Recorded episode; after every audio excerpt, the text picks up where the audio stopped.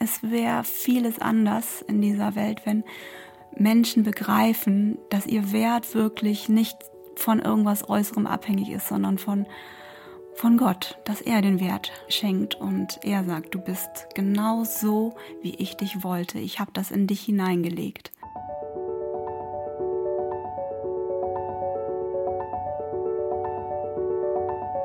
Der Flügelverleih.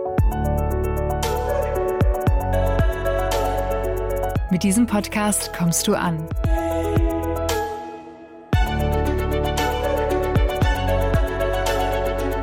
Bei Gott und bei dir.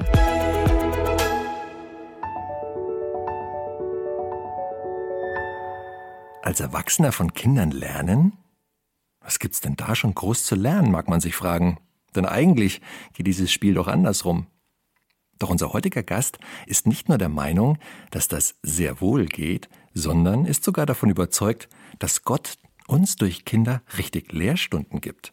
Sie hat das selbst in ihrer eigenen Familie mit zwei Mädchen immer wieder erlebt und einige sehr treffliche Episoden festgehalten. Daraus ist inzwischen ein ganzes Buch geworden. Es heißt Einfach Kind sein und trägt den Untertitel Familienalltagsgeschichten, die von der Liebe Gottes erzählen. Darin erfährt man ganz nebenher auch mehr über das Kuchentief, den Mülltonnenmoment oder darüber, warum der Muttertag auch problematisch sein kann. Herzlich willkommen im Flügelverleih Nicole Schmidt. Ja, ganz herzlichen Dank für diese wunderbare Einleitung. Ich bin freudig gespannt auf das Gespräch und freue mich auf euch. Ja, das klingt doch schön. Stimmt, Sigrid. Dich möchte ich nämlich auch ausdrücklich begrüßen. Meine liebe Kollegin Sigrid Offermann auch mit dabei und auch sehr passend, denn nicht nur als versierte Buchprofi, Verlagsmitarbeiterin, weißt du Bescheid, mhm. sondern auch aus eigener Erfahrung als Mutter äh, ist dieses Buch für dich vermutlich auch interessant gewesen. Absolut, was wirklich, was wirklich. Und ich ähm, tauche auch gleich ein, liebe Nicole, ähm, mhm. in den Anfang, mit dem du dein Buch auch wirklich beginnst. Da schilderst du ein ganz besonderes Erlebnis, fast ein Ereignis, möchte man sagen. Ich, ich, konnte das dann auch tatsächlich nachvollziehen. Ich hatte diesen Moment auch bei meinem ersten Kind. Das ist auch eine Tochter. Magst du uns da mal mit hineinnehmen? Was hast du da erlebt? Mhm. Ist schon ein paar Jahre her. Ist schon ein paar Jahre her, das stimmt. Aber tatsächlich ist mir diese Begebenheit noch unglaublich nah, herzklopfend nah, möchte ich schon sagen. Ich fange schon an zu zittern, wenn ich darüber nachdenke. Es war einfach eine ganz normale Nacht wie jede Nächte. Unsere Tochter war damals noch kein Jahr alt und sie hat sehr schlecht immer geschlafen. Und es war wieder so eine Nacht, wo ich das Weinen gehört habe und mich dann aus dem Bett geschält habe, in ihr Zimmer gegangen bin ähm, und sie dann auf meinen Arm genommen habe. Und es war halt wie immer dieses äh, kleine Bündel Mensch an meiner Brust zu spüren, das Beben zu spüren, ihr Weinen, die heißen Tränen, die ihr die Wangen hinunterliefen. Und ich merkte, wie sie sich allmählich beruhigte an meinem Herzschlag, den sie ja so gut kennt wie kein anderer auf dieser Welt. Und ich habe mich dann hingesetzt mit ihr und dann war sie ganz ruhig und atmete ganz gleichmäßig. Und ganz plötzlich, ich würde so gerne richtig beschreiben können mit Worten, was ich da erlebt habe, aber es klingt alles immer so dumpf, wenn ich es erzähle. Und es ist eigentlich viel bunter und farbenreicher gewesen, was ich erlebt habe. Es war ein Gefühl in mir von Vollkommenheit, von einem unsagbaren Glück. Und ich hatte in diesem Moment das Gefühl, dass darin die Ewigkeit enthalten war ich hatte wirklich das Gefühl, dass Gott mir einen winzig, winzig kleinen Moment, eine winzige Ahnung davon schenkt, wie sehr er uns liebt, weil ich diese, dieses Menschlein in meinem Arm so sehr geliebt habe. Und ich habe gedacht, in diesem Moment ist alles richtig. Es ist genau so, wie es sein sollte. Und das hat mich bis heute nicht verlassen, dieses Gefühl. Großartig. Ich habe es, wie gesagt, gelesen ich konnte es nachvollziehen. Ich hatte auch so einen Moment in der Nacht. Mhm. kind aus dem Bett geholt, das geweint hat. Habe aber natürlich seither viele andere mhm. Momente erlebt, wo ich bei mir selber gemerkt habe, da ist die Liebe ganz schön abhanden gekommen bei manchem. Und deshalb, ich, ich frage dich das mal ganz frech, ist denn diese, diese Liebe immer, immer da? Also diese Intensität mhm. von Liebe, ist die nach wie vor so da oder hat das auch mal so mhm. seine Kurven und Kratzer gekriegt? Also die Liebe ist immer da. Also ich sag immer, Liebe ist ähm, es wird gerne als Gefühl beschrieben und es ist es auch. Es ist ein wunderbares Gefühl, aber ich denke, Liebe ist auch eine Entscheidung und das, was einfach feststeht im Raum. Das heißt, die Liebe ist da, aber die Intensität und die Höhen und Tiefen und das, wenn man mal wütend ist oder enttäuscht oder einfach der Alltag ist und man wo vor sich hin lebt. Aber die Liebe ist immer da, immer. Und dieses Spüren, dieses ganz Besondere, das bleibt, glaube ich, wirklich unerreicht. Das bleibt unerreicht. Dieser, ja. dieser Special Moment. Ich habe auch sehr gut verstanden, warum du diese Episode in dein Buch genommen hast und direkt an den Anfang. Also mhm. dein Buch enthält 35 Episoden aus deinem Leben mit deinen Töchtern. Die Altersspanne geht von null im Endeffekt bis zu 13, 14, mhm. glaube ich so. Das ist so die, die, die Spanne, die du so verfolgst, ähm, das Aufwachsen deiner Töchter. Aber ich habe gut verstanden, warum du diesen Moment als Epilog, jetzt Epilog, also Mensch, ich arbeite in einem Verlag, ne? Ich müsste doch den Unterschied zwischen einem Epilog und einem Prolog kennen. Was ich sagen will ist, ich habe gut verstanden, dass du diese Geschichte als Prolog vorne an dein Buch anstellst, weil sie eben dieses Bild setzt den Rahmen setzt für dein weiteres, für die weiteren Geschichten, die kommen, so dieses Gefühl, diesen, wo man so eine Ahnung bekommt, okay, diese Liebe, die ich habe zu diesem Kind, zu diesem Mensch, das ist ein, ein kleiner Hauch von der Liebe, die Gott als Vater für uns, als seine Kinder haben.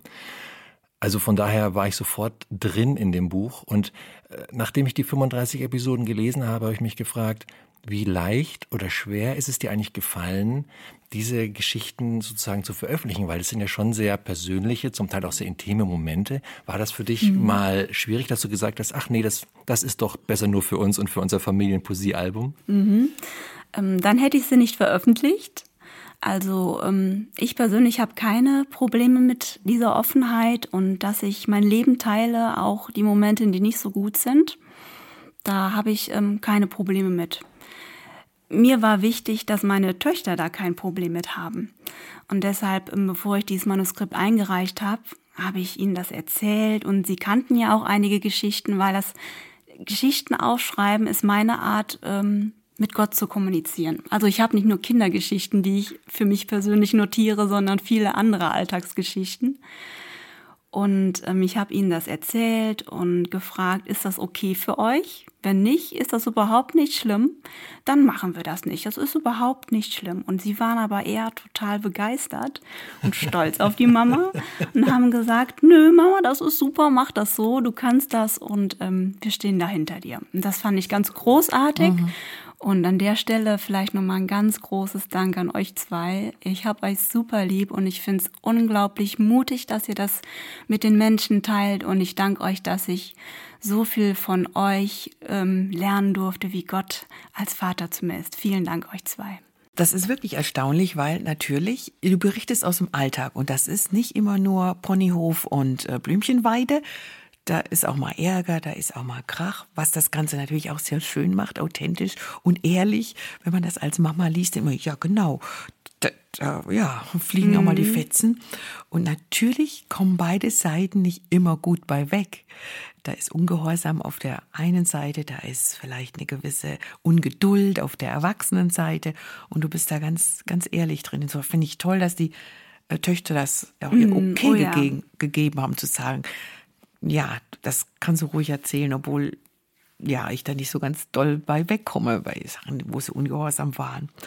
Ich habe mich so gefragt beim Lesen, ähm, ich fand es einfach ähm, sehr erstaunlich, wie stark Gott durch Alltagserlebnisse zu dir spricht. Mein Alltag hat jeder, aber ich habe auch bei mir gemerkt, ähm, ich habe das nicht so, dass ich dann aus einem Erlebnis, was ich habe, tatsächlich geistliche Rückschlüsse ziehen kann oder dass mich das auf Gott verweist, was ich erlebe mit meinen Kindern oder in meiner Ehe. Das ist eine absolute Stärke, das zu können. Habe mich gleichzeitig gefragt, äh, spricht Gott besonders stark durch Alltagserlebnisse zu dir oder gibt es auch andere Wege, wo er dein Herz und dein, dein Geist erreicht? Mhm, ich würde sagen, der Alltag ist tatsächlich ähm, das Momentum, wo Gott unglaublich stark zu mir spricht, weil ich ähm, ist schon sehr lange her, da habe ich mir gewünscht, Gott mehr in meinem Alltag zu haben, weil ich habe gedacht, Gottesdienst ist einmal in der Woche, große Festivals, Lobpreisabende, das ist alles schön und gut, aber der Großteil meines Lebens ist halt nun mal Alltag. Und ich möchte gerne nicht, ich nenne das immer den den Sektkorken Christ. Also es soll nicht nur einmal Pop machen und ähm, ich bin dann gut drauf und dann versprudelt das Ganze, sondern ich möchte das einfach in meinem Alltag erleben, weil ich auch denke, der Großteil des Lebens Jesu war Alltag. Also er hat 30 Jahre Alltag erlebt, bevor er in diese spektakuläre Sendung ausgegangen ist. Und da habe ich dann drum gebetet, Gott, ich möchte dich im Alltag erleben, in dem, wo ich lebe, wo ich bin, mit meiner Familie und mit meinen ganz vielen Freunden, die nicht an dich glauben, möchte ich dich trotzdem dort erleben und dort anbeten und verstehen, wie großartig du bist. Und tatsächlich ähm, ich erlebe das nicht direkt immer in dem Moment, manchmal schon, ja, wo ich denke, ah ja, Gott, hab verstanden, danke Vater. Aber manchmal muss ich im Nachhinein darüber nachdenken und es kommt dann, wenn ich die Bibel lese und dann kommt so allmählich die Erinnerung. Ich denke, ja, ich verstehe Gott. Oder das dann zufällig, in Anführungsstrichen zufällig, ein Bibelvers kommt und ich denke, Moment, das hast du doch gerade erst erlebt. Und ähm, deshalb merke ich, dass Gott ganz stark durch meinen Alltag spricht, weil ich das von ihm erbeten hatte, genau. Wo, was mich immer anspricht, ist die Natur. Da spricht Gott sehr, sehr viel zu mir. Ich bin eine leidenschaftliche Wanderin. Von daher gibt es da viele Möglichkeiten. Ich merke, dass ich da zur Ruhe komme. Und ich merke, dass die ruhigen Momente es sind, wo ähm, ich ganz nah am Vaterherz bin, ja. Man merkt auch, bei diesen Familienalltagsgeschichten, dass diese Aha-Momente, die hast du nicht unbedingt mittendrin, ne? sondern mhm. die kommen dann oft, wenn man eine Situation erlebt hat, eine schöne wie eine unschöne, so vielleicht abends dann so beim drüber nachdenken, was war denn das jetzt heute oder so, dass dann so dieses, dieser Klickmoment kommt. Hm, also, wo du, wo du diesen Glaubensbezug herstellst und sagst, okay, aus menschlicher Sicht sehe ich das so und so, aber interessant, was für ein treffendes Bild eigentlich auch für das Miteinander zwischen Gott und Mensch. So. Gibt es denn eine Episode eigentlich aus diesen 35 aus deinem Buch, die dir so ganz besonders, hm, die für dich besonders eindrücklich war, mal abgesehen jetzt von dieser allerersten, die, über die wir eben schon gesprochen haben? Also es ist ganz schwer zu sagen, aber eine, die mir ähm, immer sehr nachdrücklich, ähm, die mir sehr nachgeht, ist die Geschichte Die kalte Schulter. Tatsächlich, wo ähm, meine Tochter und ich Streit hatten. Und ich möchte ihr abends gute Nacht sagen, wie immer. Und ähm, sie ist dann ganz abweisend und ähm, sie hat äh, sich in ihrem Bett verkrochen und es ist dunkel und ähm, sie hat mir den Rücken zugewandt und ich sagte ihr dann gute Nacht und ich hab dich lieb. Und dann gehe ich aus dem Zimmer und ich höre nur ein ganz bockiges Ich dich nicht. Und das ist ein unglaublicher Schmerz, ähm, wo man einfach nicht mit rechnet, wo man die Deckung, Deckung unten hat und ähm, das einem durch und durch geht. Auch wenn man weiß, es ist gerade aus der Wut herausgesprochen, tut es trotzdem unglaublich weh. Und ich habe dann wirklich gedacht, dieses Ich dich nicht hört Gott jeden Tag von so vielen seiner geliebten Kinder. Und ich habe mich gefragt, wie schafft es sein Vaterherz, das auszuhalten? Und ich merke diese Trauer diese Liebe, die er für seine Kinder äh, empfindet und wie sehr er sich da, danach sehnt und wie er sie trotzdem liebt, auch wenn er das jeden Tag hört. Und das berührt mich immer noch. Die Geschichte geht natürlich gut aus. Wir versöhnen uns am nächsten Tag und am nächsten Tag kommt das äh, Ich dich auch, das äh, heiß ersehnte. Aber das, ähm, das hat mich schon geprägt, ja. Hannes, wie geht's dir denn? Hast du so eine ich nenne es mal, Lieblingsepisode oder Geschichte, die dich einfach besonders berührt hat? Also auf jeden Fall. Das ist, äh, das ist interessant, dass du mich das fragst, Sigrid. Ich habe mir ein paar besondere Geschichten angekreuzt beim Lesen, die ich besonders treffend fand.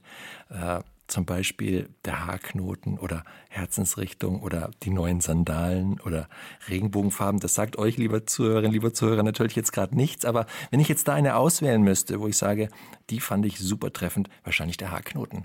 Also ja, der Haarknoten war so eine Geschichte, ich. wo ich dachte so, guck mal, wie kommt man von einem Haarknoten auf so ein, auf so ein Glaubensbild? Hannes, ja? wie kommt man mit deiner Frisur auf einen Haarknoten? ja, das ist aber, weißt du was, ich hatte auch mal Haare und die waren auch mal eine Zeit lang echt lang, ne? Uh, ja, ja. So lang, dass ich sogar auch mal die zusammengebunden habe. Nur Jesus Freaks Zeit. Ja, ja. Cool. Ja, ja. Aber, aber da hatte ich, ein paar Knoten hatte ich mir nie gefangen. aber ich habe einen gemacht sozusagen. Aber davon mal abgesehen. Ja, jetzt müssen wir mal auflösen. Ja, ja, liebe Nicole, vielleicht, vielleicht magst du uns die noch mal skizzieren. ja, ganz kurz äh, umrissen ging es darum, dass meine Tochter, ähm, das war die Zeit, wo sie alles selbst machen wollte. Und ähm, dann kam es, dass sie ihre Haare jetzt auch selber kämmen wollte und sie hatte sehr lange Haare und sie kam mit ihren viel zu kurzen Armen überhaupt noch gar nicht an alle Stellen ran, ist ja klar. Und ich sah irgendwann mal, das war in einem Urlaub, das war ähm, auch noch dazu Sonne, Sand, Wind. Ähm, und ich sah einen kleinen Knoten in ihrem Haar, wo, sie, wo ich wusste, sie hat es nicht geschafft, den rauszukämmen. Und ich fragte, soll ich das gerade machen? Nein, nein, nein, Mama, ich, ich kann das schon. Ne? Lass, äh, halt du dich da mal raus. Und ich sah aber ähm, im Laufe der Tage, wie dieser Knoten immer größer und größer und dicker wurde. Es wurde langsam ein richtiger Büschel. Und ich wurde auch nicht müde zu sagen, soll ich das nicht doch lieber machen? Und sie sagte, nein, nein, ich krieg das schon hin. Und irgendwann war, das sah auch irgendwann furchtbar aus, also wie ein kleines Vogelnest auf ihrem Hinterkopf. Es war ganz schlimm. Und an einem Abend kam sie zu mir mit einer Bürste in der Hand und sagte, Mama, kannst du das nicht vielleicht doch machen? Und mir war in dem Moment bewusst, auweia, das ähm, wird jetzt langwierig und ähm, wird ziepen und schmerzhaft. Und ich schreibe auch in dem Buch, dass ich ähm, froh war, dass wir ein sehr abgelegenes Ferienhaus hatten zu dieser Zeit, weil es hat ihr wehgetan, weil es war wirklich ein großer Büschel. Ich habe gesagt, die Alternative ist, wir schneiden es dir raus. Und das wollte sie nicht. Und dann hat sie Papas Hand gehalten und ähm, ich habe ihr diesen Knoten entfernt. Und wir waren danach alle fix und fertig. Oh sie, ja. sie, vom Weinen und äh, der Papa und ich total traurig, weil wenn man sein Kind so weinen hört, das macht ja auch was mit einem. Und dann sind wir alle ganz müde in unsere Zimmer geschlichen und ich habe dann am nächsten Morgen nach einer wirklich unruhigen Nacht, weil mir das nachgegangen ist, dieses viele Weinen, ähm, habe ich dann darüber nachgedacht, ähm, dass ich auch oft erst viel, viel, viel zu spät zu Gott komme mit meinen Haarknoten. Wo ich dann sage, nein, nein, ich äh, kann das schon ganz alleine, Gott, das, das kriege ich schon hin, da kein Problem, ich bin schon alt genug dafür. Und dann aber irgendwann aufgeben muss und dann kann es auch mal schmerzhaft sein, mit dem, was ich in meinem Leben nicht gut gemacht habe, damit aufzuräumen. Das kann auch mal wehtun, da kann auch mal eine eine Wunde mal ordentlich sauber gemacht werden müssen. Und das ist nicht schön. Das tut weh, das schmerzt. Ähm, am Ende ist es gut, ja, ich weiß das, aber der Weg dahin kann unglaublich schmerzhaft sein. Und jedes Mal denke ich mir, das hättest du dir auch vielleicht sparen können. Mhm. Ganz sicher. Weil Gott weiß ganz genau, was ich brauche. Er hat die Mittel dazu. Und ich weiß gar nicht, warum ich ihm nicht immer diese Vollmacht und Autorität über mein Leben gebe. Ich verstehe mich da manchmal selber nicht. Das ist ja immer wieder so ein Thema oder ein Aspekt, der durchkommt ja. in anderen Episoden, dass äh, du schreibst entweder zu spät oder sagen wir mit reichlich Verspätung. Ja. Ähm, merkst, ich komme da mit einer Verzögerung erst äh, zu Gott um, und bitte ihn um Hilfe. Woher denkst du, kommt das? Jetzt nicht nur bei dir mhm. persönlich, sondern überhaupt, das haftet uns ja allen an. Ja. Ich erkenne mich da ja auch drin wieder, dass ich denke, nö, mach ich selber. Mhm. Klappt schon irgendwie. Ich ähm, denke da auch immer drüber nach und frage mich, woran es liegt, ob wir Angst haben, Hilfe anzunehmen, ob der andere dann denken könnte, man ist schwach und verletzlich, man kann das nicht, man ist ein Niemand. Ähm, ich weiß, ich bin ja auch so aufgewachsen, ähm, aus, in, ich bin in einem nichtchristlichen Elternhaus aufgewachsen und da war es wichtig, dass man was schafft in seinem Leben, irgendwas erreicht, irgendwas, was wirklich Hand und Fuß hat. Und ähm, ich kann mir vorstellen, dass das mit Scham dann behaftet ist, wenn man um Hilfe fragt, dass man das nicht alleine hinbekommt.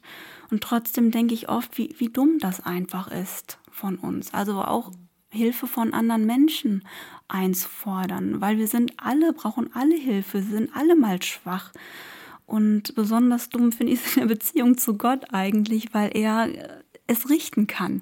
Nicht, dass ich jetzt mich, ähm, dass ich jetzt ähm, hilflos bin und das alles gar nicht alleine hinbekomme, aber wenn er im Boot ist, dann, ähm, dann ist das nochmal eine ganz andere Sache. Aber ja, vielleicht ist es dieses, vielleicht auch ein Stück weit Arroganz teilweise. Ich krieg das schon hin. Ich brauche da niemanden. Ja, das ähm, sehe ich bei mir oft. Das kriege ich schon hin. Ich bin doch schon groß, mhm. Papa.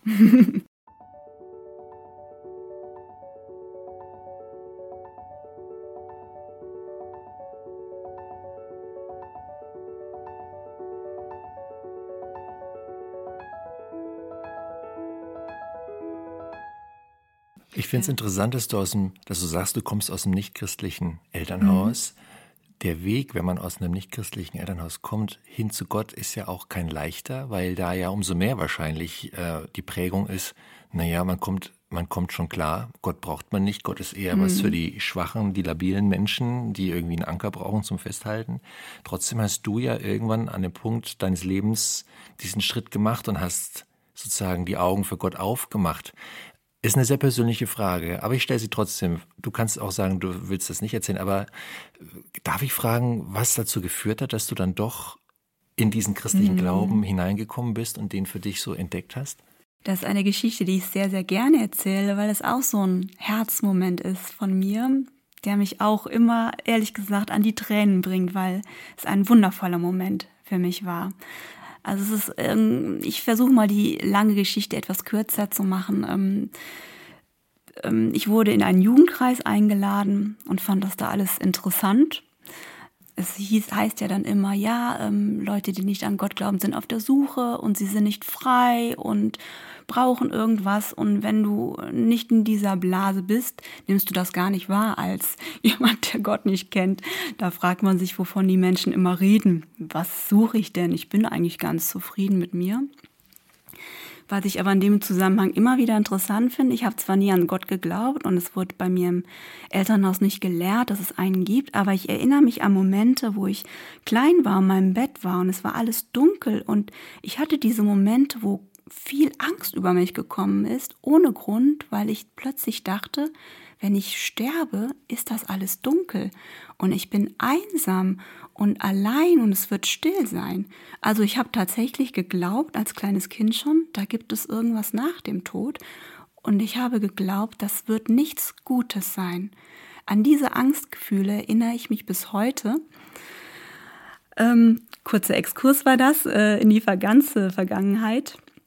Jedenfalls ähm, habe ich dort im Jugendkreis auch meinen ähm, heutigen Mann kennengelernt und er hat mich dann immer auf alle möglichen Gottesdienste mitgeschleppt, weil er wollte natürlich, dass ich äh, Jesus kennenlerne, ganz klar. ähm, und es war dann eine ganz schwere Zeit bei uns zu Hause. Wir hatten eine Tante bei uns aufgenommen, die ähm, im Endstadium Krebs hatte und es war eine ganz schlimme Zeit bei uns mit viel Schmerz und ähm, und ich hörte die Leute im Jugendkreis und im Gottesdienst reden, was für ein liebevoller Gott es doch ist. Und ich habe die ganze Zeit meine Tante gesehen und gedacht, nein, ich sehe das nicht. Ich kann das nicht erkennen, dass er liebevoll ist. Was soll das? Und ich war wütend auf Gott, wo ich an gar keinen Gott glaubte. Ich dachte, an den, wo ihr dran glaubt, auf den bin ich jetzt wütend. Und ich war so sauer und diese Wut wurde immer größer und steigerte sich. Und dann saß ich in einem Gottesdienst und äh, sah den Prediger vorne und er redete und redete, aber ich hörte gar nicht zu, weil ich in meinem Gedanken damit beschäftigt war, Gott anzuklagen, weil meine Tante im Sterben lag und es war nicht schön. Also der Tod, ähm, ähm, wie er in Filmen, in Heldendarstellungen, in Büchern dargestellt ist, das ist eine Lüge, es ist, kann auch ganz schrecklich sein. Und ich habe zu Gott gesagt, nee, da habe ich jetzt keinen Bock drauf. Also wenn es dich gibt, pff, ist, ist mir jetzt egal. Und dann sagte der Prediger vorne einen Bibelvers. Ich weiß nicht in welchem Zusammenhang, ich habe ja nicht zugehört. Und es war ähm, äh, Jesaja 43, Vers 1. oh, jetzt, wie ich daran denke, ähm, überkommt es mich. Ähm, ich habe dich erlöst. Ich habe dich bei deinem Namen gerufen. Du bist mein, spricht der Herr, dein Gott. Und dieses Du bist mein war wie ein, wie ein Blitz, der in mein Herz gefahren ist. Und das war wie eine Wiederbelebung. Ich hatte das Gefühl, es schlägt ab nun in einem anderen Rhythmus. Und ich habe gedacht, jetzt lebe ich. Und ich habe angefangen zu weinen in diesem Gottesdienst und zu schluchzen und zu jammern. Und alle Leute haben geschaut, was ist mit dieser Frau los, diesem Mädchen los. Aber mir war das egal. Es hatte sich nichts geändert. Meine Tante lag immer noch im Sterben. Es war immer noch schwierig zu Hause. Aber dieses Du bist mein, ich habe dich bei deinem Namen gerufen, das ist mir bis heute so wichtig. Und bis heute kann mir das niemand nehmen, habe ich das Gefühl. Bis heute weiß ich, ich bin ein Kind Gottes. Und ich habe seitdem viel, viele Höhen und Tiefen gehabt, viel gerungen mit mir, mit den Menschen, mit Umständen, auch mit Gott gerungen, aber niemals an diesem Du bist mein, habe ich niemals mehr dran gezweifelt, in diesem Moment. Boah, was für eine berührende Geschichte, echt. Ich finde auch aus deinen Geschichten in deinem Buch, da atmet eine Sache aus jeder Pore. Das, das habe ich mir wirklich auch beim Lesen aufgeschrieben. Und zwar dieses, das Gott versteht dich, diese Botschaft, Gott versteht dich, er zwingt dich zu nichts, er, er lässt dir die Freiheit, aber er wirbt um dich, weil er dich so sehr liebt. Und da habe ich mir überlegt, wie kamst du zu diesem Gottesbild, weil wenn man aus einem frommen Elternhaus kommt, kann das oft auch anders sein, dass man so einen strengen Gott kennenlernt oder so einen Aufpasser, so einen Polizistentypen, der immer guckt, dass alles ordentlich läuft. Aber mit der Geschichte im Hintergrund, mit ja, diese Art, wie Gott dein Herz berührt hat, kann ich das auch gut verstehen. Mhm. Und das kommt wirklich hier super durch. Einfach ja, dieses, da freue ich mich. Ähm, ja, da, da ist jemand, der, der nötigt dir gar nichts auf aber er steht eben da mit offenen Armen und, und ähm, ja, will dich auch dein, äh, dich, dich zu, deine, zu seinem Kind machen. Du sollst sein Kind werden. Ja, das war mir so unglaublich wichtig, dass das in meinen Geschichten rüberkommt. Dieses, weißt du eigentlich, wie sehr du geliebt bist, wie wertvoll du bist. Das ist so eine tolle Botschaft zu hören und damit aufzuwachsen. Ich freue mich so, dass meine Kinder damit aufwachsen dürfen, dass sie das immer wieder hören dürfen. Und ich denke, es wäre vieles anders in dieser Welt, wenn Menschen begreifen, dass ihr Wert wirklich nicht von irgendwas Äußerem abhängig ist, sondern von, von Gott, dass er den Wert schenkt und er sagt, du bist genau so, wie ich dich wollte. Ich habe das in dich hineingelegt das würde mich so freuen, wenn das durch meine Geschichten ein bisschen weiter transportiert wird. Dazu passt, kommt mir gerade in den Sinn, auch eine Episode aus deinem Buch, die mit einer Postkarte zu tun hat, die du in einer Buchhandlung kaufst. Eine kleine, günstige Zwei. Zwei. zwei Türen. Postkärtchen äh, aus einem Buchladen, die dann doch so eine lange Lebensdauer erfahren haben bei euch zu Hause. Magst du das vielleicht mal kurz erzählen? Ja, ich habe ähm, in einem christlichen Buchladen ähm, eine Postkarte entdeckt, die war lila und da stand in weißer Schrift drauf, du bist gewollt, geliebt, geadelt, Gott. Ich dachte, toll, das gefällt mir, diese Sprüche gefallen mir. Da kaufe ich jetzt einfach mal zwei Stück von und die habe ich dann in einen kleinen Rahmen gelegt und an die Zimmertüren meiner Töchter befestigt, so wie es eben ging. Und ähm, da hängen sie tatsächlich bis heute noch. Das finde ich wirklich interessant. Die Zimmertüren haben einiges durchgemacht. Darf ich mal kurz fragen, heute noch heißt, also was ist das jetzt für eine Zeitspanne, wenn du sagst bis heute? Ja, wir haben jetzt zwei Teenies, äh, 12 und 14. Also okay. Also sie hängen immer noch. Also es ist jetzt eins mal hinuntergefallen, aber das soll auch wieder dran. Also zehn Jahre mal locker. Länger würde ich sogar sagen. Ja, wow. ja. Ich habe es sehr früh an die Tür. Ich mhm. wirklich die, das Lila ist auch schon verblasst. Also man sieht, die Sonne strahlt da oft drauf.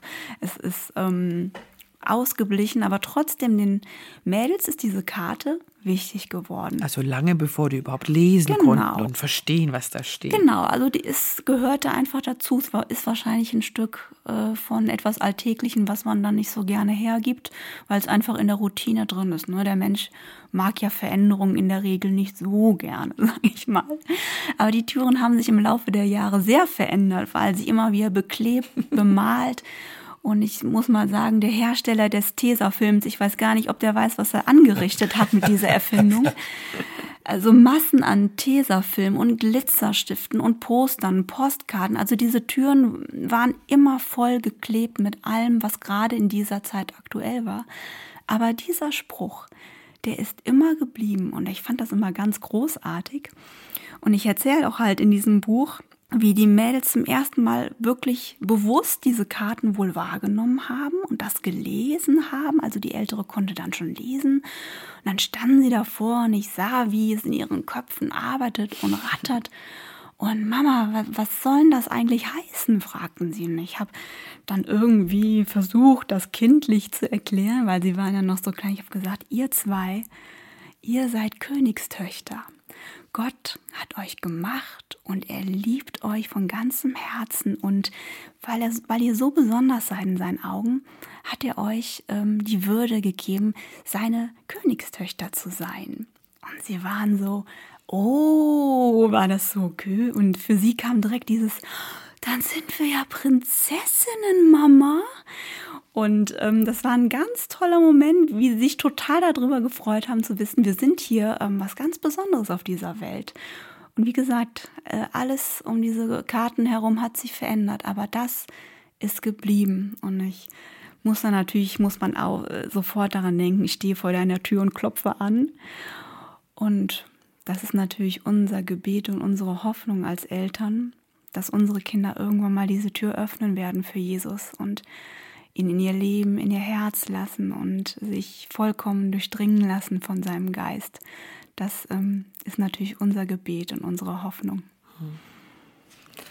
Hannes, darf ich auch mal erzählen, welche Geschichte mir gut gefallen hat? Also, weißt du was, weißt du, was interessant ist? Ich denke schon die ganze Zeit, also die Sigrid musste unbedingt auch noch fragen, welche der Episoden denn für sie besonders waren. Und deswegen meine Frage an dich, liebe Sigrid. Welche würdest du denn rauspicken? Das ist witzigerweise wirklich komplett anders als bei dir. wirklich ganz andere. Ich habe diese Sache mit dem Preis, mit Karfreitag, das hat mich sehr berührt. Äh, Thema Nachhaltigkeit ist doch meins. Wollte ich aber nachher mit dir auch nochmal sprechen. Aber jetzt, ich greife mal dieses äh, am Ende des Weges auf. Ihr wart im Urlaub am Koma See. Ja, habt eine Stadt besucht, die total angepriesen wurde im Reiseführer, fandet es aber nicht so dolle, viele Menschen, viel los und habt euch dann entschlossen, weil ihr schon an dieser Ecke wart, doch noch so einen tollen Garten zu besuchen von so einer Villa, die da auch angepriesen wurde, Sch- wunderschöne Gärten. Und äh, habt eine richtig anstrengende Wanderung gemacht, bis ihr endlich an diesem Tor, an dieser Einlass zu dieser Villa wart und habt dann festgestellt, das kostet Eintritt. So, uns hatten weder dein Mann noch du hatten genügend Bargeld dabei für vier Leute und äh, Karte wurde nicht genommen, wenn ich das richtig in Erinnerung habe. Ihr kamt also in diesen wunderschönen Garten nicht rein, für den ihr so einen anstrengenden langen Anfahrtsmarsch, äh, Anmarsch, nicht Anfahrtsmarsch, sondern Anmarsch auf euch genommen hattet. Und abends, als ihr dann wieder zu Hause wart, hat dich deine Tochter gefragt, so, also Mama, eine Sache wollte ich aber doch mal wissen. Warum hast du nicht vorher in ein schlaues Buch geguckt, also in den Reiseführer? Dann hast du nämlich gemerkt, da hätte das drin gestanden. A, dass das Eintritt kostet und auch wie viel. Und ähm, ja, wahrscheinlich auch, dass es krass keine Kartenzahlung akzeptiert wird, keine Ahnung. Aber sonst sagst du, guckst du immer und planst gern und guckst in Reiseführer und ausgerechnet da nicht. Das hat mich total abgeholt, weil ich bin auch so ein Reiseführer-Gucker und plan ja, ja. immer so vor und dann von da könnte man da hier hin und das liegt noch auf dem Weg. Aber diese Frage fand ich echt cool. Warum hast du nicht in, das, in dein schlaues Buch geguckt und du hast das dann eben übertragen auf die Bibel. Warum gucken wir so selten in das schlaue Buch?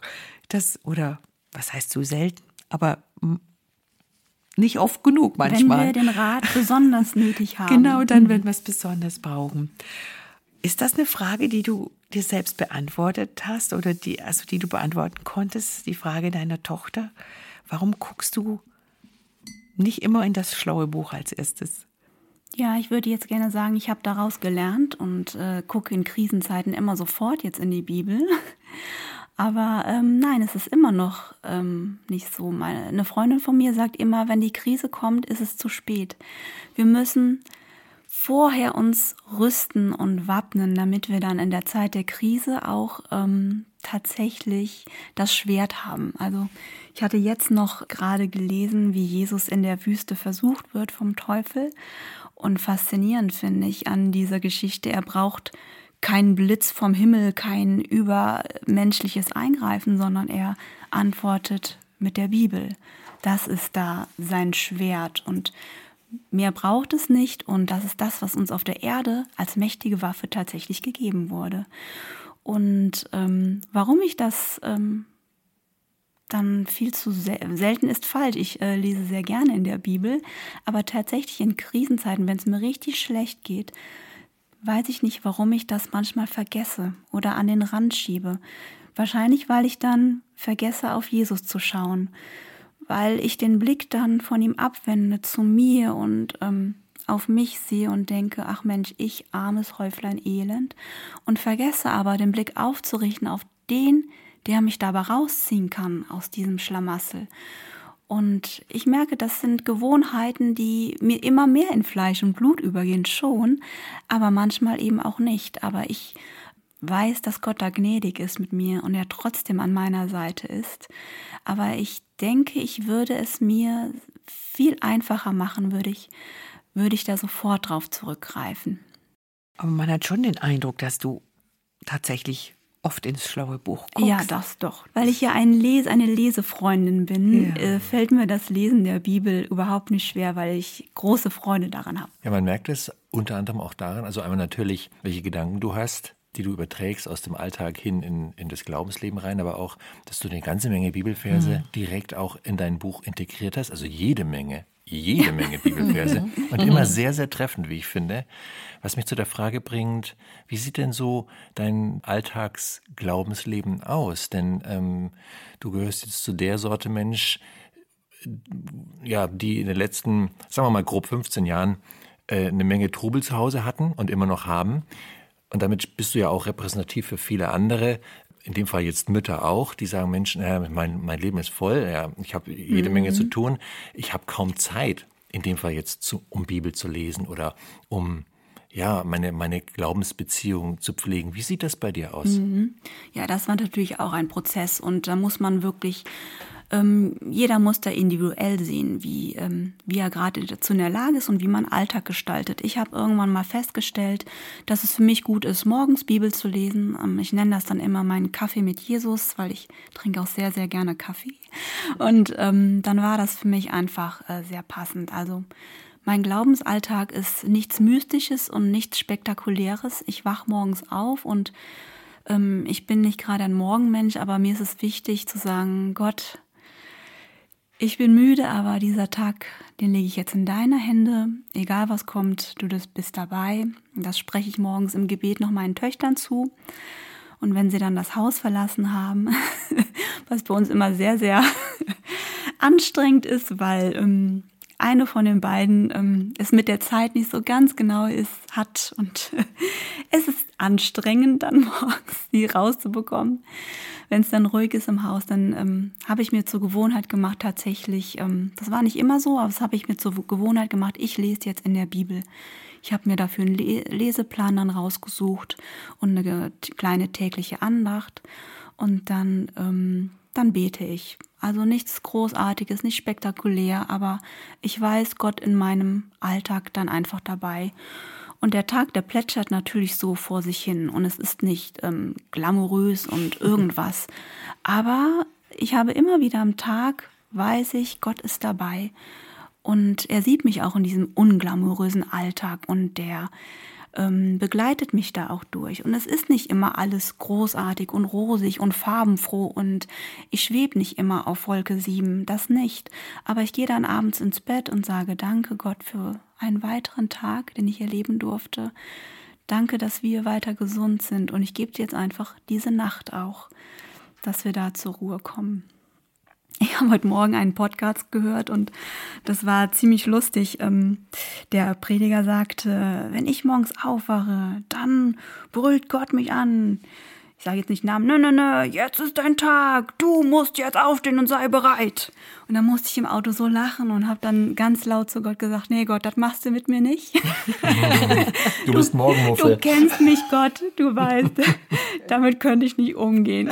Da musste ich einfach denken, ja Gott, ähm, mach das auch individuell. Also er weckt mich ganz sanft in den Tag hinein. Ja.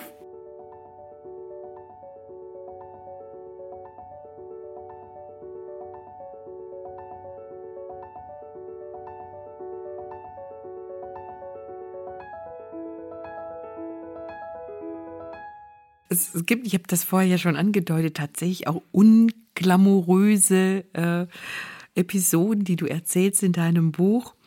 Ähm, da wollte ich dich mal fragen, ob es für dich als Mama in deinem Herzen einen Unterschied macht, ob deine Kinder vorsätzlich ungehorsam sind. Du erzählst eine Geschichte, als eine deiner Töchter ganz neue Sandalen angezogen hat, die sie für eine Hochzeit eigentlich anziehen sollte, aber damit im Bach war und die Sandalen dann natürlich total ruiniert waren. Oder ob es einfach so irgendwie mal was Blödes passiert, was halt passiert. Ich erinnere an eine mhm. Geschichte, wo sie ein Weinglas umgestoßen mhm. hat in der Ferienwohnung, was ja nicht vorsätzlich war. Ist das für dich in der Art, wie du darauf reagierst, ein Unterschied? Ob es wirklich gewollt, so ich mache jetzt was, obwohl die Mama gesagt hat, das mhm. soll ich nicht? Oder halt Shit ja. happens, wie Forrest Gump sagte. Du, um ehrlich zu sein, habe ich da noch nie drüber nachgedacht. Und ich finde die Frage echt spannend. Und ich muss mal gerade in mich hineinhorchen, wie ich, ob ich anders reagiere. Und ich glaube, wenn es wenn ich weiß, dass es mit Vorsatz war, bin ich, glaube ich, etwas enttäuschter, weil sie ja schon geplant hat, ähm, dass sie genau wusste, dass ich das nicht gut finden werde. Ich glaube, das ist ein Punkt, der mich dann ähm, schon enttäuscht. Aber ich denke, ich bin da nicht wütender. Also das überhaupt nicht. Also das könnte ich jetzt nicht sagen. Lass mich mal überlegen.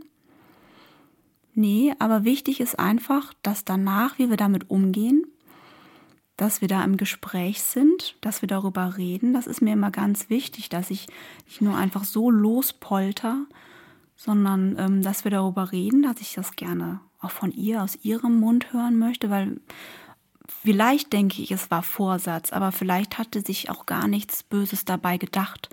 Das einfach so getan, ohne darüber nachzudenken. Oder das könnte die Mama äh, sauer machen. Aber ich denke, es ist eher wichtig, wie wir danach einfach miteinander umgehen. Und bei uns zu Hause ist es äh, ganz groß, dass wir den Kindern zeigen wollen, dass wir aus der Vergebung heraus lernen, auch untereinander. Das heißt, wenn ich merke, oh, ich habe meine Kinder jetzt nicht gut behandelt, jetzt hab, war ich unfair, habe ich Mist gebaut, dann ist es uns als Eltern immer ganz wichtig, dass wir zu unseren Kindern gehen und da auch um Vergebung bitten und sagen, es tut mir jetzt echt leid, das war nicht okay, bitte vergib mir. Und ich möchte, dass ähm, meine Kinder das auf jeden Fall damit rausnehmen, dass sie nicht darüber nachdenken, warum sie etwas gemacht haben und das groß reflektieren, sondern die Art, wie wir mit so einem Versagen, was nun mal im Leben passiert, wie wir damit umgehen. Das ist uns wichtig, dass wir das den Kindern vermitteln. Toll in dem Zusammenhang auch die Geschichte Phantomschmerzen, ja. die mich auch sehr beeindruckt hat, wo auch eine deiner Töchter irgendwas getan hat, wo ihr klar war, das wollen meine Eltern nicht und hat das mit sich rumgetragen, ja. hat sie gequält, wollte nicht richtig essen kommen und war sehr zurückgezogen, bis sie es dann irgendwann dir mhm. bekannt hat, erzählt hat, was es war und du ihr einfach der Vergebung zusprechen konntest und sie von jetzt auf gleich ein ganz wie ein umgedrehter Hut wieder fröhlich war und munter und rausspringen konnte und spielen konnte. Also dieses auch dieses Annehmen, jetzt ist es weg. Ja, das, dieses Annehmen, genau. Das Annehmen, weil Erwachsene haben ja manchmal ein bisschen mehr Anlauf, dann zu sagen, oh, das zu fassen, es ist wirklich weg. Gott hat es weggenommen. Ja. Ich darf jetzt wieder aufatmen, ich darf frei sein. Wir fühlen dann oft die Phantomschmerzen. Aber da fand ich es wirklich schön, auch den Kindern zu vermitteln, wenn du dich zu einer Sache bekennst und den Mut hast zu sagen, was Mhm. war, dann tragen wir es auch nicht hinterher. Dann sprechen wir Vergebung aus und dann ähm, darfst du diese Erleichterung auch von dem Moment an fühlen und spüren und ähm, wieder fröhlich deiner Wege ziehen. Ja, das macht ja auch als Eltern mit einem was. Man merkt, dass das Kind hat da wirklich einen Schmerz. Und wenn es Vergebung möchte, könnte ich mir als Mensch, als Muttermensch schon gar nicht vorstellen zu sagen, nee, nö, das ähm, ist jetzt so dein Problem und ähm, Pech für dich. Ich bin jetzt weiter so. Ich kann mir das gar nicht vorstellen. Das wird mir das Herz brechen. Und da merke ich wieder, wie Gott ähm, seine Eigenschaften in uns hineingelegt hast, hat, dass wir auch ein vergebenes Herz haben, dass äh, wir das auch gerne möchten, vergeben können. Und ähm, es ist so wichtig, das anzunehmen und nicht mit sich hin und herum zu schleppen. Es ist ja eigentlich eine total dumme Idee und Gott möchte das ja auch nicht. Er möchte, dass wir in Freiheit leben und das annehmen und wirklich das leben, wovon er spricht ähm, und ein Leben in Fülle haben. Er will ja gar nicht, dass wir darunter leiden und uns darin suhlen und, und uns immer schlecht fühlen. Er sagt, was soll das? Ich habe dir in Jesus alles gegeben. Du lebst die Anerkennung, die du meinst bringen zu müssen, hat Jesus auf diese Erde gebracht. Und Jesus sehe ich in dir, weil sein äh, vergebenes Blut einfach auch in deinen Adern fließt. Und das finde ich ganz wichtig, dass man sich das bewusst macht, dass wir wirklich befreit sein dürfen, dass ähm, das Grab ist leer, wir dürfen hinaustreten aus dieser Dunkelheit, hinein ins Licht. Und ähm, das ist mir mal ganz wichtig, dass die Menschen das verstehen, dass ähm, wir wirklich frei sind. Es gibt ein Kapitel in deinem Buch, das heißt Vergoldete Narben. Und ich habe mir ein Zitat aus diesem Kapitel mal rausgeschrieben. Ich zitiere dich mal kurz. Ich versuche, meine innerlichen Scherben selbst zusammenzukitten und lasse den, der bestens für diese Aufgabe geeignet ist, nicht an meine Verletzung heran. Zitat Ende. Also du bist du auch sehr, sehr, sehr selbstkritisch, auch an vielen Stellen im Buch. Also du, man, du zeichnest kein Supermama-Bild, ganz und gar nicht, äh, sondern machst dich auch da sehr offen, zeigst dich sehr offen, sehr verletzlich. Meine Frage aber zu diesem Zitat ist, warum ist das so aus deiner Sicht? Warum lässt du oder lassen wir, ich meine, das ist ja auch stellvertretend für viele, die würden wahrscheinlich diesen Satz oder dieses Zitat komplett unterschreiben und würden sagen, bei mir ist das genauso. Was glaubst du, warum ist das so? Warum lassen wir den, der es richten könnte, so zaghaft oder überhaupt nicht oder so selten ran? Also ähm, ich hatte, es ist wie beim Haarknoten. Es wird Schmerz, kann schmerzhaft sein, je nachdem, was da ist. Und das hat dann auch, glaube ich, mit viel Selbsterkenntnis zu tun, zu sagen, ja, ich habe da auch was falsch gemacht und sich das zuzugeben. Also es ist ja auch so eine, also ich mache das gerne. Ich hätte gerne einen Schuldigen.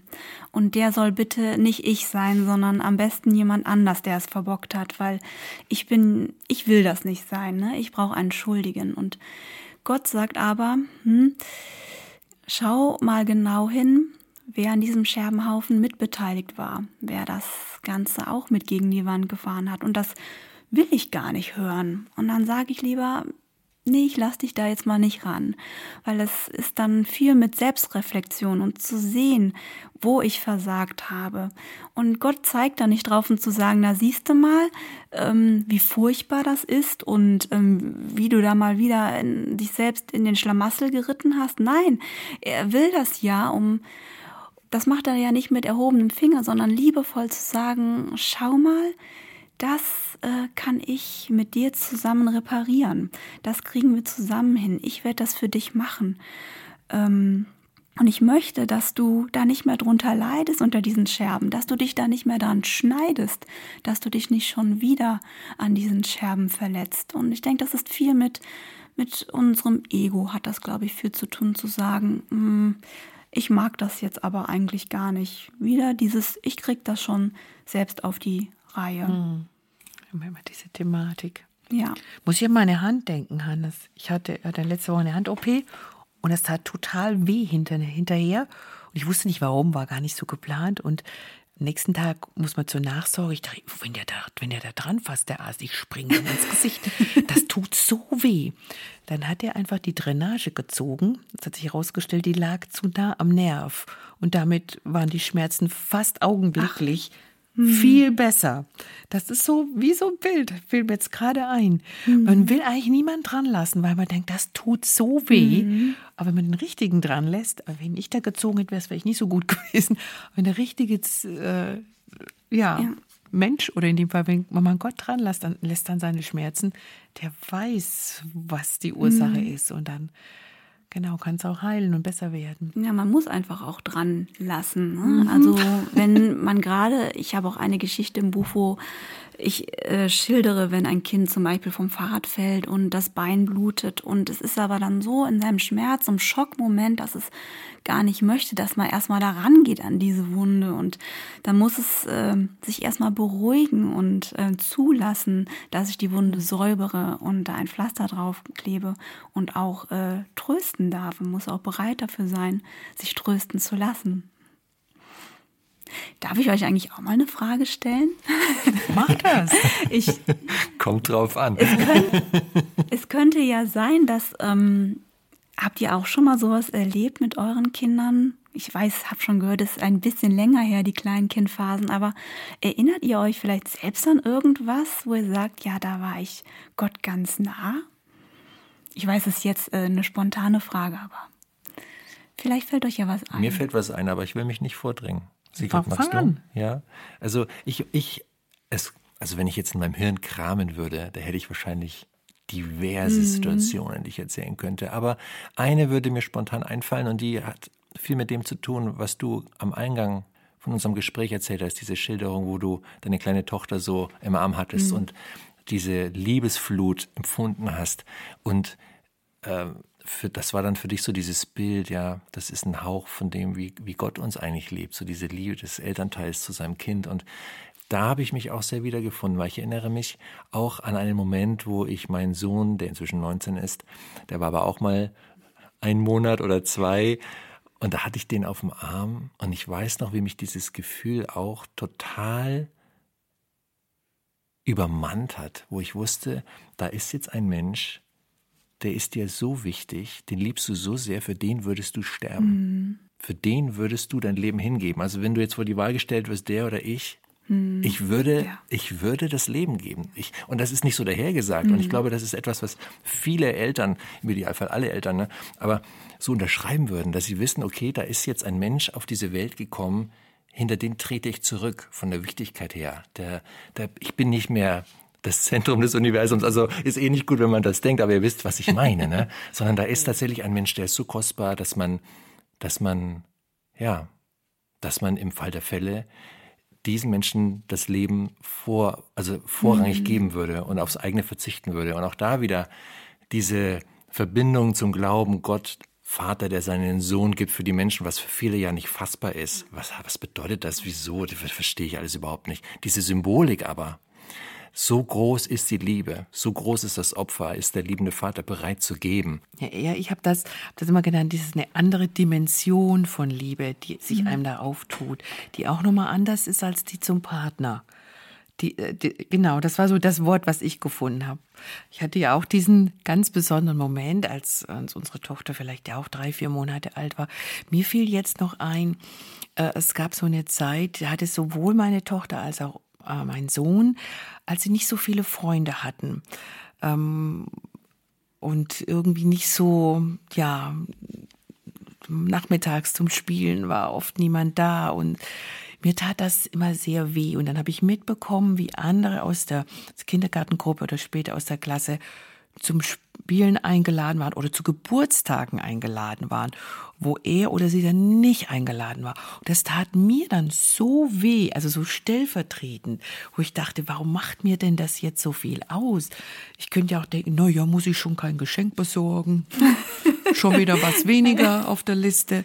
Ja. Aber das hat, da dachte ich, wieso, wieso mögen die, wieso mögen ja. die meine Kinder nicht, die anderen? Also, das, das war auch so ein Moment, wo ich dachte, ja, wie, wie, wie Gott das wohl geht, wenn Menschen, die er liebt, von anderen Menschen abgelehnt werden. Mhm. Das mache ich ja selber auch. Ich lehne ja auch sein, seine, manche seiner Kinder ab und sage, der ist doof, mit dem will ich nichts zu tun haben. Und das tut Gott dann wahrscheinlich auch so weh, wie mir das wehgetan hat. Mm, oh. warum, warum spielt denn jetzt niemand mit denen? Die sind doch ja. nett. Ich kann das direkt nachvollziehen. Ja, ja. Es hat mich eine Zeit lang sehr geschmerzt und die haben viel dann gebetet, dass die Kinder Freunde finden. Mhm. Also mein Mann und ich, weil ich dachte, das ist auch nicht schön für die, wenn die da so ein bisschen in so eine Außenseiterrolle kommen. Und hat sich bei beiden auf eine ganz schöne Weise gelöst. Früher und später, die haben jetzt ihre Freunde und sind da gut, äh, haben ihr Nest, wo sie sich zu Hause fühlen. Aber trotzdem, das war auch so ein, ja, ja, ein seltsamer mm, Schmerz, ja. wo man dann denkt, warum macht mir das so viel aus? Genau. Ja, ganz herzlichen Dank euch beiden, dass ihr, dass ihr das äh, mit uns jetzt geteilt habt. Vielen Dank. Ja, gern geschehen. Halt spannend. Aber drehen wir den Spieß doch nochmal um. Ja, ist. ähm, viele Geschichten in deinem Buch zeigen, wie kindliche Weisheit Erwachsenen bereichern kann kann man so sagen. Gleichzeitig gibt es aber auch ein paar Episoden, die, die man aus erwachsener Sicht auch sehr gut versteht, weil man den Kindern Grenzen zeigen muss. Weil man zulassen muss, dass Kinder jetzt durch diesen Schmerz durchgehen müssen, alleine.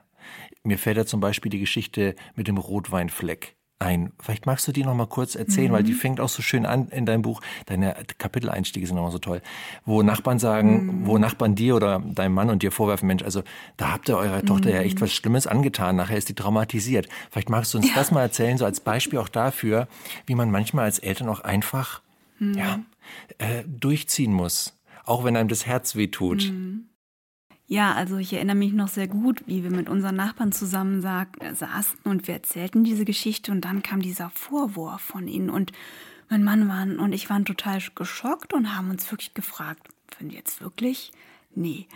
Ähm, es war Folgendes passiert in der Ferienwohnung. Ähm, ich hatte mich an, nach einem langen Wandertag, wie immer sehr gerne wandern, ähm, hatte ich mir ein Glas Rotwein mit ins Schlafzimmer genommen und dann ähm, bin ich aber noch mal kurz vor die Tür gegangen und hörte dann aber von drin ein Klirr und ein Oh nein und direkt ein Weinen. Dann bin ich ins Schlafzimmer gegangen und meine Tochter hatte sich wohl so aufs Bett geschmissen, dass sie das Glas umgeworfen hat und der Wein darin ist in einem hohen Bogen hat sich über die komplette gelbe Wand der Ferienwohnung verteilt. Also es, es floss auch noch so wunderschön runter. Also man hätte sagen können, das sah euch ganz toll aus. Aber natürlich war klar, wir hatten noch versucht, das wegzuwischen, aber das hat eigentlich nur noch schlimmer gemacht. Und uns war klar, gut, das müssen wir dann den Vermietern sagen. Und dann haben wir zu unserer Tochter gesagt, aber ähm, du hast das gemacht, ähm, du wirst es den Vermietern sagen. Und sie war, wie alt war sie da zu dem Zeitpunkt? Mensch und Schule? Äh, ich weiß gar nicht mehr, wie alt sie war. Es steht jetzt in dem Buch neun oder so. Und sie direkt, oh nein, ne? Direkt das große, oh nein, da habe ich Angst vor. Und was werden die sagen? Die werden doch sauer auf mich sein. Das wird ganz, ganz schlimm. Ich so, nein, wir sind bei dir, wir gehen mit dir dahin und dann sagst du denen das und das, ähm, die werden das bestimmt, werden sie nicht böse sein. Wir wollten unserer Tochter und hatten auch gehofft, dass es so sein würde natürlich, zeigen, dass ein Herz, das nach Vergebung sucht, auch, auch gehört wird. Und am nächsten Morgen, nach einer unruhigen Nacht, sagte sie dann ganz mutig, ich will das jetzt hinter mich bringen. Und dann ist sie mit dem Papa an der Hand, das war ein, auch ein ganz süßes Bild zu sehen, wie sie sich an den Papa krallte und dann zu den Vermietern ging. Und sie kam, das hat gar nicht lange gedauert, sie kam dann direkt zurück und war angesprungen und rief direkt, die sind überhaupt nicht sauer. Und äh, das war für sie dann auch sofort erledigt. Das ist das, was du eben sagtest, dieses sofort annehmen können, dass alles in Ordnung ist. Und die Vermieter waren wirklich, die hatten selber Kinder, ein großes Verständnis. Und ähm, wir haben auch noch gesagt, ja, wir bezahlen die waren die so, nö, nö, ist schon alles in Ordnung. Also Vergebung auf der ganzen Linie durfte meine Tochter da erfahren. Aber dieser Weg dahin, diese unruhige Nacht, dieses sich Gedanken machen, dieses ich gehe da jetzt hin und ich sage, dass ich etwas falsch gemacht hat, das hat sie ganz bestimmt nachträglich beeindruckt. Aber was sie, glaube ich, noch mehr beeindruckt hat und was ihr bestimmt hängen geblieben ist, ist dieses befreiende Gefühl dieser, äh, dieser, ja, es ist alles in Ordnung, diese Vergebung zu erfahren, dieses, ähm, ja, wo dieses, ein vergebenes Herz wird gehört und diese, diesen Befreiungsschlag zu erleben, was Vergebung kann, diese Fröhlichkeit, die es macht, dieses, diesen großen Klumpen, wo man denkt, den wird man nie mehr los, plötzlich einfach aufgelöst zu wissen und dass das weggenommen werden kann. Und da haben unsere Nachbarn gesagt, wie konntet ihr das eurem Kind nur antun? Und wir haben dann gesagt, mit ganz, ganz viel Liebe. Weil mein Mann und ich ist das auch nicht, äh, mhm. mir ist es auch nicht leicht gefallen, zu, zu sehen, wie sie jetzt schon Angst, also mhm. Bedenken hatte, das so zu gestehen. Aber wir haben gewusst, wenn sie das lernt, dann würde das hoffentlich irgendwann mal auch leichter fallen. Ich weiß es nicht, aber es ist die Hoffnung. Aber Nicole, falls es dich beruhigt, ich hätte das genauso ja, gemacht. Gut. Ehrlich gesagt. Weil ich finde, Kinder müssen schon auch lernen, ähm, die Konsequenzen ja. auch selber zu tragen für, für ihre Handlungen, ja. im Guten wie auch im Schlechten ich mag es auch nicht, wenn man Kinder vor allem immer nur bewahrt, weil es ist ja auch die Aufgabe von Eltern, sie äh, lebensfähig mhm. zu machen, ins Leben rauszulassen. Und ich, ich, bin immer so ein bisschen skeptisch, wenn Eltern die Kinder wirklich vor allem mhm. bewahren und sich vor sich stellen. Das ist schon richtig und unterstützen auch, mitgehen auf jeden ja. Fall, wie dein Mann mitgegangen ist. Aber manchmal müssen, finde ich, auf auch, jeden Fall, ähm, damit sie das äh, auch lernen können, dass sie für ihre eigenen äh, Dinge auch gerade stehen ja. sollten. Ich fühle da auch eine Leben. Verantwortung, einfach ja. das äh, zu transportieren für meine Mädels, weil letztendlich werde ich ihnen das Leben, was kommt, auch nicht abnehmen können. Also mit allen ja. Höhen und Tiefen, auch wenn ich sie gerne vor allem Bösen bewahren möchte, aber es wird nicht gehen und sie werden ähm, da selber ihren Weg finden müssen. Und ich hoffe, dass wir sie da ähm, ein Stück weit begleiten können in diese Selbstständigkeit und dieses ähm, verantwortungsbewusste Handeln. Aber auch ihnen zu vermitteln, ihr seid da nicht allein, auch wenn wir nicht da sind. Wir hoffen, dass ihr immer wisst, dass Jesus da an eurer Seite ist, in eurem Herzen. Mm. Das könnte schon ein schönes Schlusswort sein. Trotzdem will ich noch eine Frage loswerden, liebe Nicole. Was wünschst du dir denn für die Leser deines Buches, was sie aus dem Buch mitnehmen mhm. für ihr eigenes Leben, für ihr eigenes Familienleben? Ach, das Familienleben, das kann jeder so leben, wie er möchte. Das ist so unterschiedlich und bunt wie äh, Schneeflocken, denke ich. Da muss jeder seinen Weg finden. Ähm, wie ich eben schon gesagt habe, mir ist es so wichtig, dass die Menschen erkennen, wie sehr sie von Gott geliebt sind. Dass da kein Vater ist, der ähm, der es nicht gut mit ihnen gemeint und nur darauf wartet, dass sie einen Fehler machen, um sie irgendwie zu verbannen, sondern der da ist, der sich nach ihnen sehnt, der sie geschaffen hat, der sie gewollt hat mit, mit allem, was er, was er hat. Ist er, und ähm, das ist mir wichtig, dass das die Leser mitnehmen und dass sie aus dieser Perspektive heraus, aus dieser Königskind-Perspektive heraus auch ihr Leben gestalten dürfen. Mal auf ihren Alltag blicken, um zu sehen, ist der denn überhaupt so alltäglich? Ist das denn alles nur so unglamourös? Wo ist denn Gott da eigentlich? Es sind so viele Lichtspuren in unserem Alltag und wir sehen sie oft nicht. Aber wenn sie da sind, dann sind sie großartig. Ich sag immer, ähm, die Dunkelheit zwischen den Sternen, die erscheint ja groß und übermächtig. Aber ich sag immer, das Licht, dieser Glanz und diese Majestät, dem gebühren Ruhm und Ehre. Das ist das, wo wir unseren Blick drauf haben. Und ich wünsche mir, dass die Leser das sehen in ihrem Alltag, dass da ganz viel Sternenstaub ist, sage ich mal im übertragenen Sinne, den Gott in die Welt und in die Leben ausgießt. Mit vollem Herzen, mit voller Liebe, Vollmacht, Vergebung, Freiheit. Mit allem, was dazu gehört. Das wünsche ich mir, dass man das darin liest. Wow. Und wenn man lange genug in den nächtlichen Himmel guckt, sieht man tatsächlich Sternschnuppen. Zumindest im August. wow, wirklich ganz, ganz schön. Ja, einfach Kind sein, Familien, Alltagsgeschichten, die von Gottes Liebe erzählen. Nicole Schmidt hat sie erlebt, hat sie gesammelt und aufgeschrieben, in einem kleinen, wirklich tollen Buch zusammengetragen. Ich glaube, uns ist während des Gesprächs klar geworden, dass das eigentlich gar nicht immer so einfach ist mit dem Kindsein für uns als Erwachsene äh, ja, wir stehen uns da manchmal vielleicht selber ein bisschen im Weg mit selbstgemachten Hindernissen, sei es geistlicher Natur oder vielleicht auch von unserer Prägung her oder durch die Erwartungen aus unserer Umwelt. Aber das kann man hier wirklich nachlesen, wie man da wieder kindlich sich Gott nähert. Ganz, ganz herzlichen Dank an dich, liebe Nicole, für deine ehrlichen Einblicke in euren Familienalltag, auch in dein Mutterherz. Das hat man echt schlagen hören.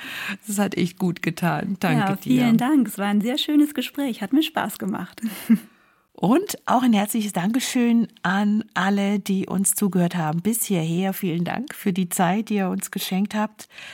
Einfach Kind sein, Familien, Alltagsgeschichten, die von Gottes Liebe erzählen, bekommst du in jeder gut sortierten christlichen Buchhandlung und natürlich auch bei uns im Netz unter www.gerd.de.